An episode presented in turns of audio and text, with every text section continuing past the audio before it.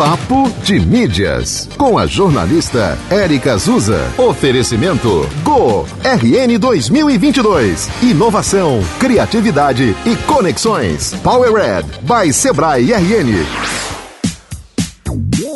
Oi, oi, gente! O nosso papo de hoje é sobre a novidade do YouTube. Na segunda-feira, 10 de outubro, a plataforma lançou o Handles, uma funcionalidade que no Brasil está sendo chamada de identificador. Ou seja, se você tem um canal no YouTube, agora poderá ter uma espécie de arroba para ele. Bora entender melhor isso?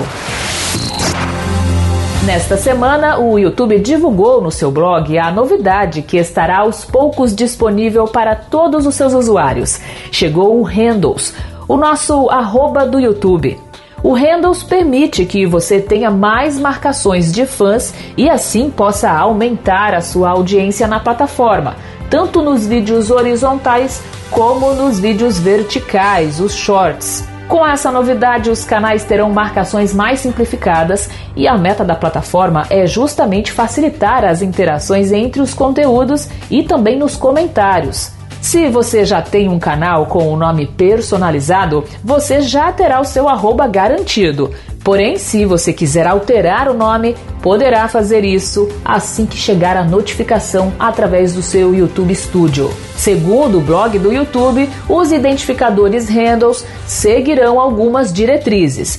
Precisa ter entre 13 e 30 caracteres. A plataforma pede para usar em sua maioria letras e números. Não pode ser uma URL, não pode ser um número de telefone e pode ter sublinhados, hífens e pontos. Para saber mais detalhes, acesse papodemídias.com.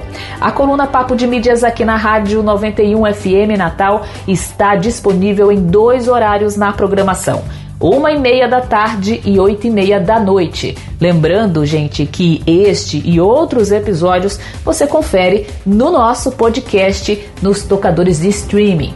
Te encontro no próximo episódio. Até lá. Você ouviu Papo de Mídias com a jornalista Érica Azusa. Oferecimento Go RN 2022. Inovação, criatividade e conexões. Power Red by Sebrae RN.